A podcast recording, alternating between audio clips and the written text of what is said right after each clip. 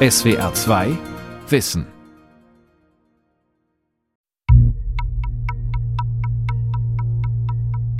Der Krieg gegen die Ukraine ist nicht Putins erster Krieg. In den 22 Jahren seiner Herrschaft als Präsident, das kurze Intermezzo, in dem er Ministerpräsident war, inbegriffen, hat er mehrere Militäreinsätze befehligt. Von 1999 bis 2009 in Tschetschenien, 2008 gegen Georgien und ab 2014 gegen die Ukraine. Zunächst mit der Annexion der Krim, dann im Donbass. 2015 schickte Russland Soldaten nach Syrien. Dazu kommen diverse Einsätze in afrikanischen Staaten, in Libyen, Mosambik oder der Demokratischen Republik Kongo. Oft nicht offiziell, durchgeführt von Söldnern der Gruppe Wagner.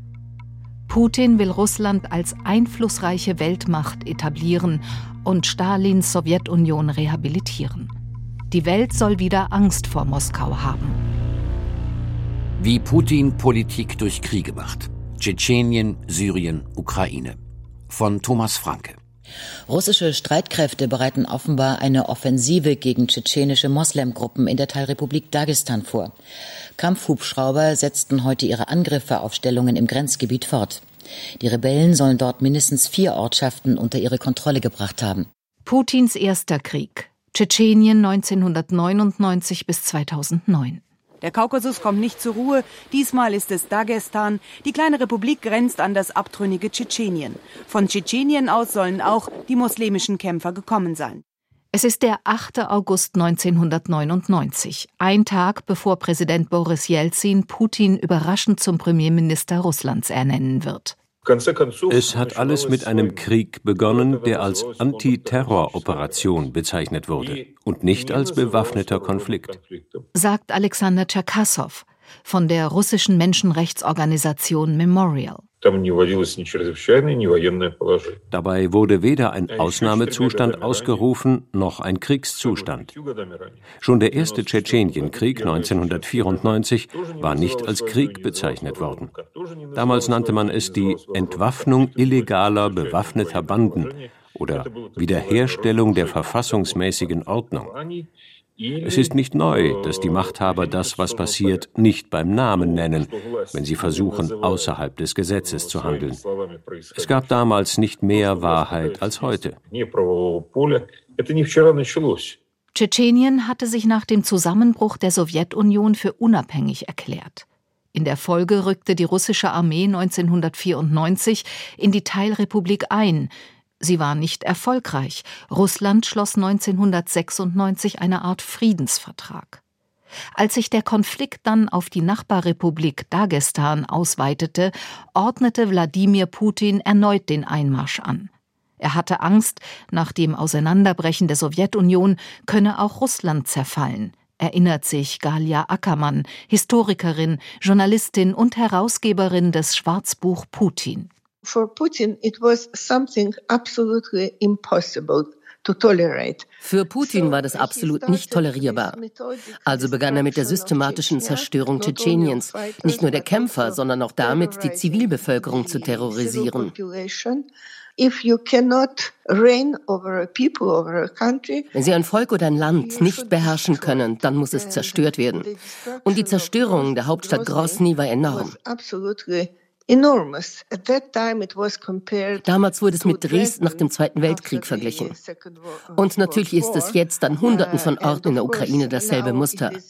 Außerdem war es ein Kampf von Goliath gegen David. Auch wenn der Widerstand jahrelang andauerte, die Russen haben diesen Krieg eindeutig gewonnen.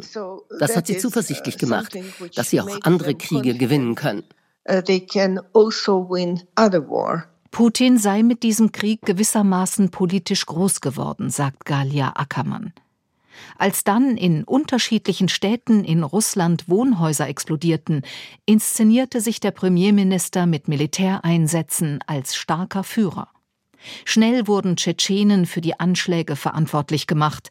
Mehr als 350 Menschen kamen ums Leben. Bis heute gibt es Stimmen, die sagen, der Geheimdienst habe selbst hinter den Anschlägen auf die Wohnhäuser gestanden. Auch Galia Ackermann vermutet das. I think he probably organized these explosions of buildings in Moscow and in two other provincial cities. Ich denke, er hat wahrscheinlich diese Explosionen von Gebäuden in Moskau und in zwei anderen Provinzstädten organisiert, weil er die Öffentlichkeit für den Krieg in Tschetschenien mobilisieren wollte. Und tatsächlich waren die Menschen entsetzt über diese etwa 300 Opfer zivile Opfer, unschuldige Menschen. Das hat den Hass auf Tschetschenien sehr schnell ansteigen lassen. Und Putin war der Ausdruck dieses Hasses. Er war der Mann, der sagte, dass wir diese Terroristen verfolgen werden, sogar bis auf die Toilette.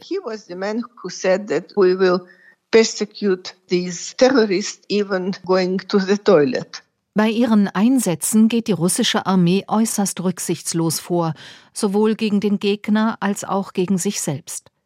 Große Verluste in den eigenen Reihen und in der Zivilbevölkerung werden in Kauf genommen. Trotzdem spricht die russische Führung von punktgenauen Schlägen. Der Menschenrechtler Alexander Tscherkassow. Was für punktgenaue Schläge waren das? Es waren Schläge im Zentrum von Grozny. Die Raketen haben nicht die Kämpfer getroffen. Sie sind auf dem Marktplatz eingeschlagen in der Moschee, im Telegrafenamt, in ein Wohnhaus oder sie haben Flüchtlinge getroffen. Als Putin die Macht übernahm, war die Bevölkerung in Russland wie in fast allen Nachfolgestaaten der Sowjetunion durch eine Zeit der Armut, des Hungers und des Chaos gegangen. In den 1990er Jahren herrschte Raubtierkapitalismus. Eine Gruppe führender Soziologen habe damals das Ideal eines Staatsführers entworfen, der bei der Bevölkerung ankomme, sagt Galia Ackermann. The idea was to find somebody who was relatively young die Idee war, jemanden zu finden, der relativ jung und gesund war, der nicht trank, sehr sportlich war und militärisch, aber nicht aus dem Militär kam. Ein Geheimdienstler wurde nämlich höher angesehen als ein General der Armee. Und die Leute haben Putin sehr schnell als jemanden wahrgenommen, der diese russische Idee verkörpert. In Tschetschenien gelang es Putin, einen Moskau-treuen Vasallen als Republikchef zu installieren, den ehemaligen Mufti Tschetscheniens, Ahmad Kadyrov. Anfang der 90er Jahre hatte er noch zum Heiligen Krieg gegen Russland aufgerufen, später dann die Seite gewechselt. 2004 kam er bei einem Anschlag ums Leben. Danach baute die russische Regierung seinen Sohn Ramsan Kadyrov zum Chef der Republik auf. Er lässt Kritiker verfolgen und ermorden, geht gegen Homosexuelle vor. Kadyrov betont stets seine Loyalität zu Russlands Präsident Putin. Tschetschenische Bataillone kämpfen auch gegen die Ukrainer. Sie gelten als besonders skrupellos. Putin ist nicht auf Kadyrov angewiesen. Aber ich denke, dass Kadyrov eine wichtige Rolle spielt, weil er den Kaukasus ruhig hält. Und er zeigt, dass er bereit ist, alles für Putin zu tun. Ich glaube, wenn Putin die Macht verliert, wird Kadyrov auch seine Macht verlieren und wahrscheinlich sein Leben. Und Putin ist bereit, Kadyrov riesige Geldsummen für Tschetschenien zu geben, für den Wiederaufbau, weil er den Kaukasus ruhig halten muss. Uh, die Verbrechen, die in Tschetschenien begangen wurden, blieben ungesühnt klagt Alexander Tscherkassow von der Menschenrechtsorganisation Memorial. Zwar hätten sich viele Opfer an den Europäischen Gerichtshof für Menschenrechte gewandt und dort Recht bekommen, Russland aber setzte die Urteile nur zum Teil um. Das habe fatale, bis heute spürbare Konsequenzen. Die Verbrechen wurden reproduziert wieder und wieder. Und jetzt sehen wir, wie sich das in Europa und auf der Welt ausbreitet. Die russische Gesellschaft und der Alltag in Russland sind von Gewalt geprägt. Ein Beispiel. Häusliche Gewalt wurde vom Gesetzgeber vor einigen Jahren von einer Straftat zu einer Ordnungswidrigkeit herabgestuft. Im Strafvollzug und in der Armee hat Gewalt systematischen Charakter und wird so gut wie nie geahndet.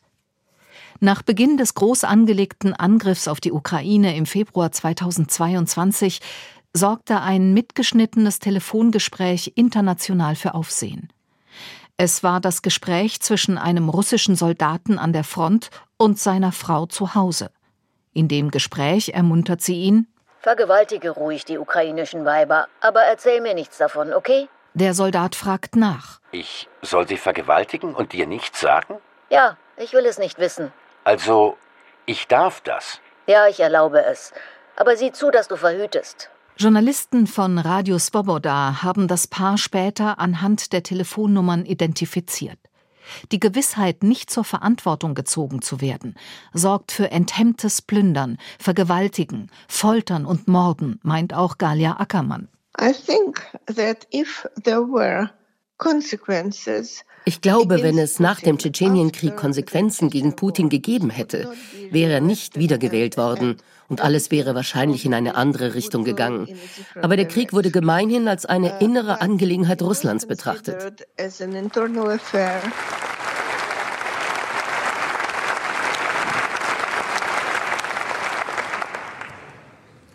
Sehr geehrte Damen und Herren, gerade eben sprach ich von der Einheit der europäischen Kultur.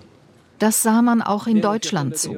Als Putin am 25. September 2001 mitten im Tschetschenienkrieg vor dem Deutschen Bundestag sprach, wurde er von den Abgeordneten mit stehenden Ovationen gefeiert. Kritische Töne gab es keine. Lebendige Herz Russlands, welches für vollwertige Zusammenarbeit und Partnerschaft geöffnet ist.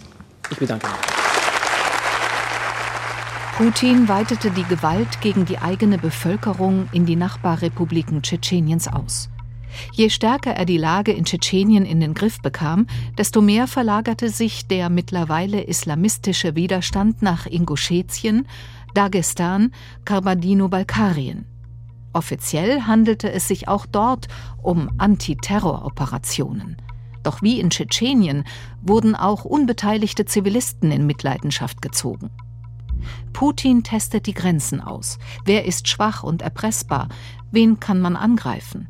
Methoden, die zu seiner Persönlichkeit passen. Immerhin kokettiert er mit seiner Jugend in Leningrader Hinterhöfen, in denen es von Ratten und Jugendbanden wimmelte. Die Leningrader Straße hat mich eine Regel gelehrt. Wenn eine Schlägerei unausweichlich ist, schlag als erster zu. Putin ist ein Anhänger des Rechts des Stärkeren und er identifiziert sich mit seiner Geheimdienstvergangenheit im KGB. So hat Putin in den Jahren seiner Amtszeit im Hintergrund ein Netzwerk aus Günstlingen aufgebaut und große Vermögen angehäuft. Nicht nur der inhaftierte russische Oppositionspolitiker Alexei Nawalny, auch internationale Recherchekonsortien haben, Stichwort Panama Papers, ein Imperium von Schein- und Schattenfirmen um den russischen Präsidenten aufgezeigt. Auch die mafiösen Verflechtungen zwischen den politischen Eliten und dem Geheimdienst, der Verwaltung, der Exekutive und Judikative und den Reichen sind heute hinlänglich bekannt. Der ungarische ehemalige Politiker und Buchautor Balint Mordjor bezeichnet Russland als einen Mafiastaat. Sandro Mattioli, einer der profiliertesten Mafia-Experten in Deutschland, stimmt dem zu und vergleicht Russland mit der Ndrangheta, einer der mächtigsten Mafia-Organisationen in Europa. Putins Regierungsstil entspräche dem eines Mafiabosses. Was zeichnet Mafia aus? Also zunächst ist es natürlich ein extremer Reichtum, der in Händen ist, in denen er nicht sein sollte. Reichtum, der aus legalen wie illegalen Geschäften kommt. Das ist ein, ein ganz banales Merkmal von italienischer organisierter Kriminalität, aber ein sehr wichtiges. Putin sei das Kunststück gelungen, verbrecherisches Verhalten auf die internationale Bühne zu übertragen. Er steckt Machtbereiche ab, in denen der Gegner seiner Ansicht nach nichts zu suchen hat, droht mit Eskalation, wenn Forderungen nicht erfüllt werden. Das erinnert an Schutzgelderpressung. Mafia-Experte Sandro Mattioli meint, ein wirksames Mittel gegen mafiöse Erpressung sei konsequentes Handeln. Es ist klar, dass man denen klar macht, ihr habt hier keinen Fuß auf den Boden zu kriegen und wenn ihr es probiert, kämpfen wir dagegen. Dazu gehört nicht nur Konsequenz im Ankündigen, sondern auch Konsequenz im Umsetzen. Man kann äh, mit äh, entsprechenden Gegenmaßnahmen tatsächlich eine präventive Wirkung entfalten. Das aber wurde im Umgang mit Putin versäumt. Zum Beispiel im Mai 2008, als sich die NATO-Staaten zu einem Gipfel in Bukarest trafen. Bei dem Treffen sollten Georgien und die Ukraine, zwei Nachbarländer Russlands, in den NATO-Membership Action Plan aufgenommen werden. Das ist eine Vorstufe, um Staaten an die Mitgliedschaft in der Allianz heranzuführen. Dazu kam es nicht, aus Rücksicht auf Russland. Die Historikerin Galia Ackermann meint, diese Rücksichtnahme habe Putin motiviert, weitere Kriege zu führen. Frankreich und Deutschland haben die Mitgliedschaft von Georgien und der Ukraine im Membership Action Plan verhindert. Und das war meiner Meinung nach ein riesiger Fehler. Das hat Putin gezeigt, dass diese Länder nicht von der NATO verteidigt werden würden. So ist es drei Monate später zur Invasion in Georgien gekommen.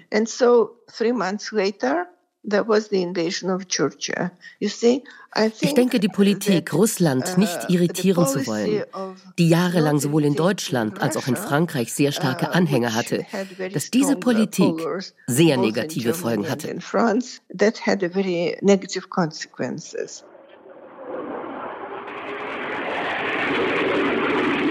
Im August 2008 lieferte Georgiens damaliger Präsident Michail Saakashvili Russland einen Vorwand, Georgien anzugreifen.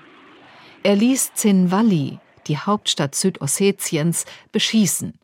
Südossetien hatte sich Anfang der 90er Jahre von Georgien abgespalten und wurde seitdem von Russland politisch, wirtschaftlich und militärisch unterstützt. Völkerrechtlich gehörte die Region zu Georgien.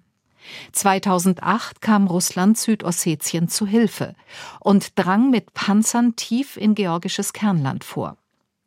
Putin war zu der Zeit Premierminister, Präsident war Dmitri Medvedev. Die russische Armee gab in Georgien ein widersprüchliches Bild ab. Eine Elitetruppe, die kam, sah und plünderte. Ihnen folgten die normalen Soldaten, denen es an allem mangelte, was man zum Krieg führen braucht. Sie stahlen Jacken und Schuhe, überfielen eine Wurstfabrik. Junge Soldaten gingen von Haus zu Haus und bettelten um Essen. Die Armee bot ein Bild der Schwäche und Desorganisation, ähnlich wie 2022 in der Ukraine. Und doch brachte sie Tod und Zerstörung und sorgte in Georgien für eine der größten Demonstrationen, die das Land je erlebte.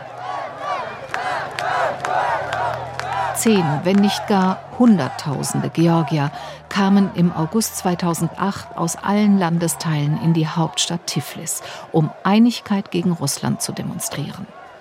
Überall georgische Flaggen, Männer in historischen Uniformen. Die Menschen sangen Freiheitslieder.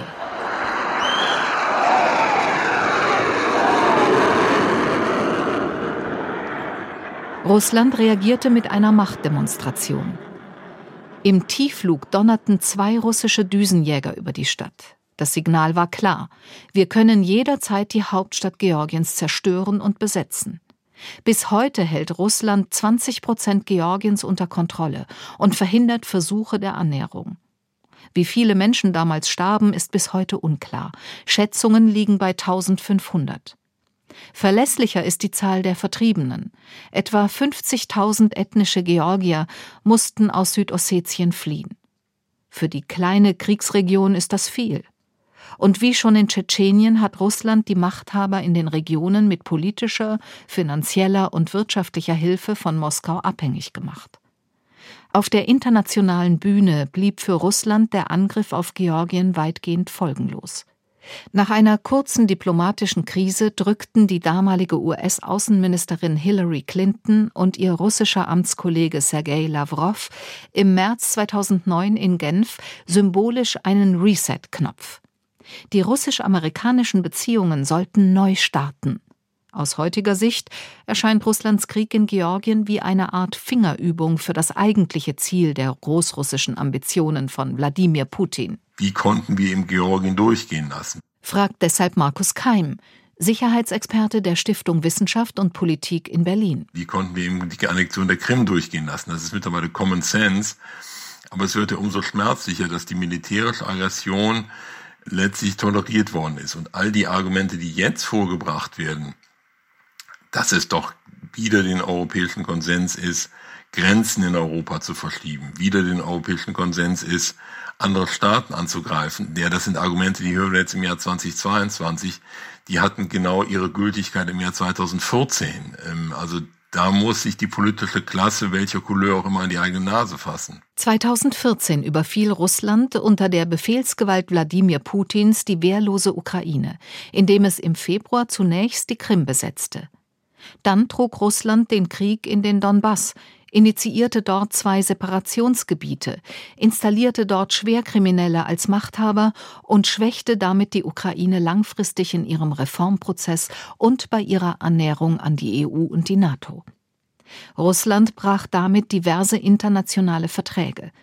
Zum Beispiel hatte sich die Ukraine nach dem Ende der Sowjetunion bereit erklärt, ihre Atomwaffen abzugeben. Im Gegenzug garantierten die USA, Großbritannien und Russland die, wie es hieß, existierenden Grenzen der Ukraine zu achten. Wörtlich haben sich die drei Staaten vertraglich dazu verpflichtet, dass keine ihrer Waffen jemals gegen die Ukraine eingesetzt wird, es sei denn zur Selbstverteidigung oder auf andere Weise, im Einklang mit der Charta der Vereinten Nationen. Nach dem Ende der Sowjetunion sei die Stimmung zwischen den Vertretern der westlichen Staaten und denen Russlands kooperativ gewesen, erinnert sich Wolfgang Ischinger, damals Leiter der politischen Abteilung im Auswärtigen Amt und bis vor kurzem Chef der Münchner Sicherheitskonferenz. Es ging nicht um Sieg oder Niederlage, es ging auch nicht ums Jubilieren, sondern es ging um die Stabilisierung der sicherheitspolitischen Lage in Europa angesichts des zunehmend deutlich gewordenen Wunschs einer Reihe von früheren Mitgliedern des Warschauer Pakts, äh, sich der NATO anzuschließen. Wie konnte man das so organisieren, dass Russland nicht einen Nervenzusammenbruch kriegte? Das war die Frage. In Russland waren viele froh, die Sowjetunion, die gerade mal in der Lage gewesen war, die Grundversorgung der Bevölkerung sicherzustellen, los zu sein. Ich bin mit äh, meinen zuständigen Kollegen aus dem Verteidigungsministerium in dieser Phase auch mehrfach in Moskau gewesen und habe mir äh, die bitteren Klagen von russischen zwei oder drei Sterne Generälen anhören dürfen oder müssen, die sich darüber bitter be beklagten, dass sie kaum die Nahrungsmittel, geschweige denn die Ausrüstung für ihre Soldaten hatten, dass sie alle verschimmelten Kasernen äh, wohnten. Also der Zustand der russischen äh, Truppen, der russischen Armee war in dieser Phase Mitte der 90er Jahre anscheinend, das sagten jedenfalls diese russischen äh, Vertreter selber, desolat.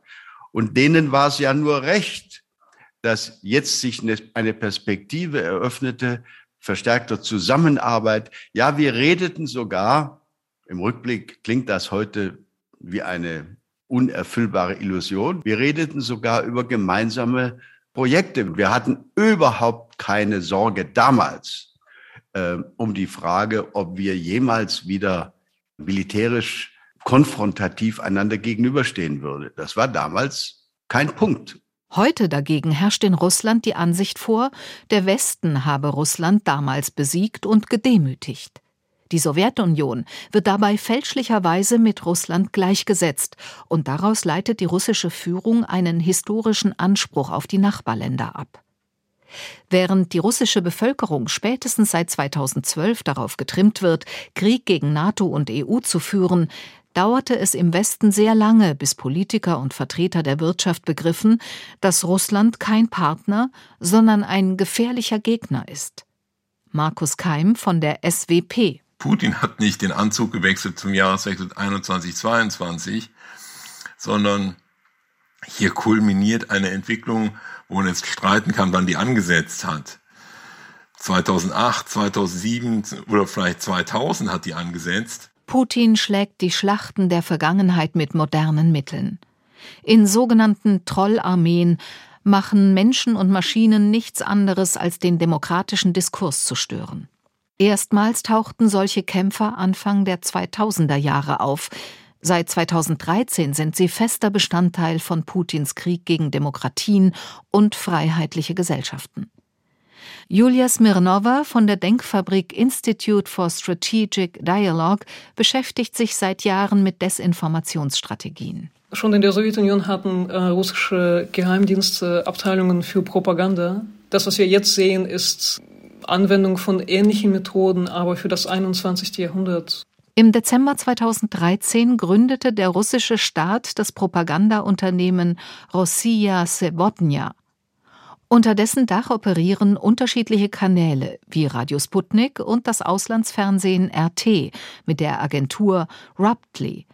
Ich würde sagen, dass es für Demokratien immer ein großes Dilemma ist, wie man mit Desinformationen umgeht. Weil auf der einen Seite gibt das Prinzip der Meinungsfreiheit, aber auf der anderen Seite sind staatliche russische Medien wie RT und Sputnik, die sind keine Medien im klassischen Sinne. Sie vergleichen sich immer mit der Deutschen Welle oder mit der BBC und behaupten, dass, dass wenn sie verbieten werden, dass das gegen die Pressefreiheit geht. Diese Form der Kriegsführung wird flankiert von sogenannten Trollen, die nichts anderes machen, als in sozialen Medien anzugreifen und zu verunsichern.